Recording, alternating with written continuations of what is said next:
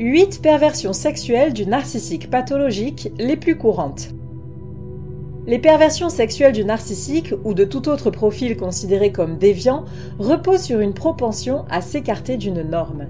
Qu'il s'agisse de corrompre les personnes ou les situations, ces dérives de la sexualité portent une dimension morale empreinte d'une volonté de se détourner de ce qui est pensé comme bien pour aller vers le mal, c'est-à-dire l'interdit, le répréhensible, le condamnable. Si la considération biologique qui pose le cadre de l'acte sexuel dans sa fonction procréatrice est assez réductrice, il n'en reste pas moins que la sexualité en tant qu'instrument manipulatoire est monnaie courante chez les PN. Étudions le sexe et ses dérives dans la relation d'emprise. Cette réflexion est tirée d'un article du site internet www.pervers-narcissique.com dirigé par Pascal Cauder, psychanalyste et psychologue clinicien, co-auteur de l'ouvrage de référence la manipulation affective dans le couple, faire face à un pervers narcissique. Depuis plus de 30 ans, Pascal Couder et son équipe de thérapeutes spécialistes des questions autour de la manipulation sentimentale prennent en charge les victimes de PN francophones partout dans le monde grâce à la vidéoconsultation. Rendez-vous sur pervers-narcissique.com pour accéder gratuitement à une multitude de ressources précieuses.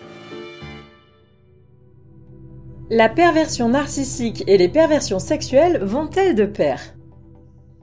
Alors que les perversions sexuelles sont centrées sur le déni de l'identité sexuelle de l'autre, parfois même avec une certaine hostilité, la perversion narcissique étant ce refus d'altérité à l'être tout entier, dans son identité, sa personnalité, ses droits, etc.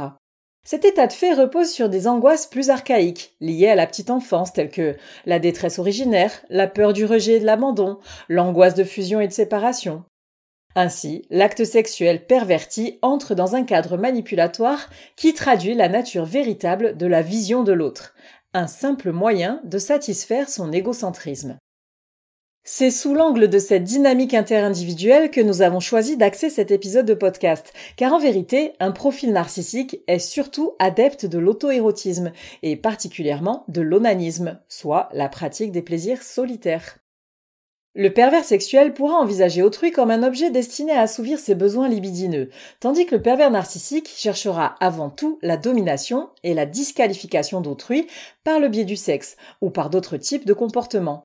Sa sexualité pourra donc présenter des caractéristiques plus ou moins qualifiables de standard, mais c'est par le mode de jouissance procuré que lui sera conférée la dimension perverse. Par jouissance, nous entendons évidemment la notion de satisfaction dans une acceptation large du terme, et non pas purement orgasmique et inhérente au coït, par exemple. Les ébats amoureux, ou tout ce qui entre dans la thématique du désir, auront ainsi pour dessein de mener à l'humiliation, la souffrance, psychique ou physique, et la réification de l'autre. Les perversions sexuelles du narcissique et de tout autre type de personnalité ne sont donc pas fatalement liées. On peut présenter une sexualité transgressive sans être atteint du trouble de la personnalité narcissique. Et on peut être un pervers narcissique présentant un rapport non stigmatisant au plaisir charnel. 8 perversions sexuelles du narcissique. Il existe plus de 500 paraphilies, c'est-à-dire différentes façons de fixer son intérêt sexuel autrement que sur un partenaire humain ordinaire avec une visée copulatoire ou précopulatoire. Voici les huit différentes catégories des perversions sexuelles les plus courantes chez un MPN. 1. Le sadisme. Le sadisme relève d'actes souvent ritualisés autour de la douleur, de l'humiliation, voire de la destruction. Sa latitude va de la simple fessée au crime, en passant par les brûlures, les flagellations, les morsures, la contention et autres atteintes corporelles. Il peut aussi revêtir une forme de sadisme moral impliquant un rapport d'autorité. Une jouissance plus symbolique découle alors des effets déplaisants pour autrui provoqués par ce pouvoir. La contrainte ou l'agressivité caractérisent la dimension sadique. 2. Le masochisme. Le masochisme consiste à tirer son plaisir sexuel d'une position de soumission et de servilité, le plus souvent douloureuse et dégradante. Les châtiments et humiliations subis provoquent la satisfaction de la personne soumise. Même si l'on est loin de la grandiloquence notoire du narcissique, il faut savoir que ce mode de sexualité perverse existe bel et bien chez les manipulateurs sentimentaux. Cela leur permet notamment d'endosser momentanément un rôle qu'ils affectionnent particulièrement, celui de victime. 3. Le fétichisme. Le fétichisme accorde une dimension érotique à un objet, un sous-vêtement ou une chaussure par exemple, ou à une partie du corps, pieds, cheveux, etc. Elle est donc dépouillée de l'existence du propriétaire et du reste de son corps, dans une objectification. Ce trait sexuel est très majoritairement attribué aux hommes, qui y voient là l'occasion de condenser l'objet de leur désir dans un contenant de forme restreinte. Selon la psychanalyse, le fétiche a pour fonction de calmer l'angoisse de castration en symbolisant le phallus qui fait défaut aux femmes. 4.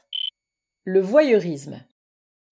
Il faut savoir que le voyeurisme induit le fait d'agir sans le consentement de la personne épiée.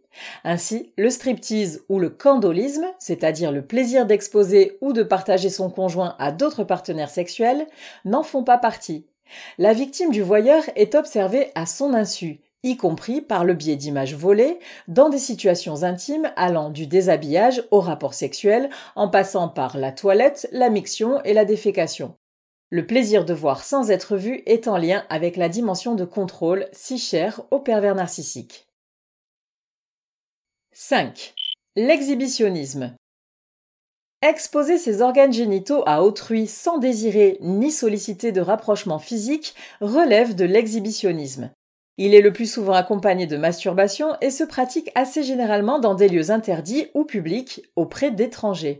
Freud reliait cette perversion au narcissisme primaire, y trouvant une réaffirmation phallique contre l'angoisse de castration. Ainsi, la dimension compulsive de l'exhibitionniste résulterait d'une mauvaise gestion de sa lutte anxieuse. C'est aussi un moyen de refouler le désir de l'autre et de maintenir une distance entre soi et autrui. 6. La pédophilie. Concernant les pervers narcissiques, on assiste le plus souvent à une pédophilie de l'ordre du fantasme et de l'incestuel, à ne pas confondre avec l'inceste proprement dit.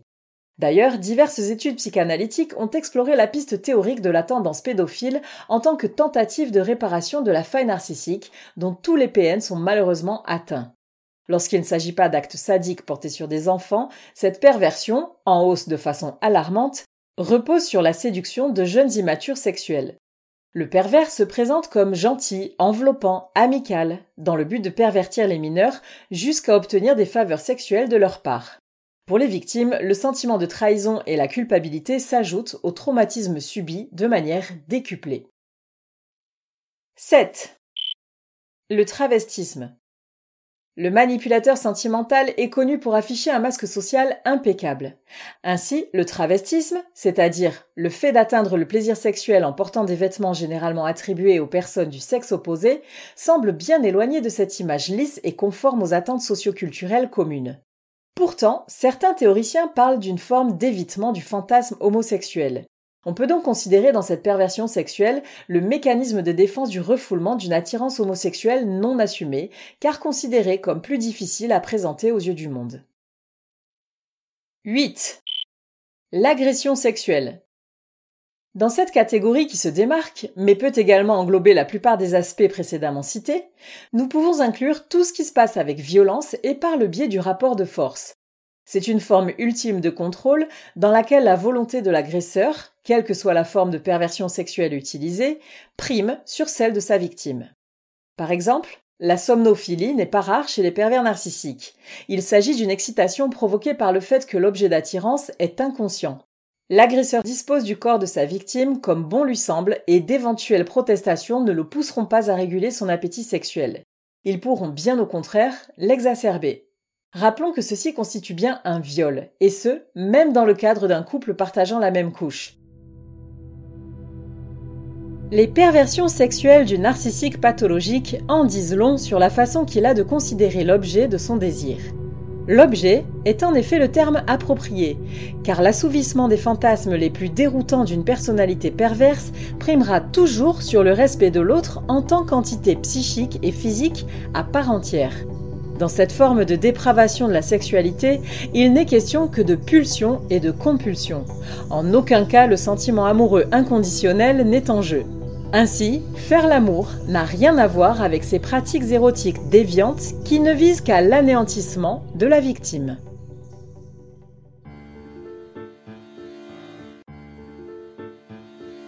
n'hésitez pas à vous faire accompagner par des thérapeutes spécialistes des questions de la perversité narcissique. Rendez-vous sur www.pervers-narcissique.com et trouvez-y de nombreux conseils sur comment gérer la séparation, comment gérer l'après, la reconstruction et vous pourrez également rentrer en contact avec un membre de l'équipe. Ne restez pas seul. Merci d'avoir écouté ce podcast. Rendez-vous très prochainement pour un nouvel épisode. N'hésitez pas à vous abonner pour ne rien manquer des prochaines publications. À très bientôt.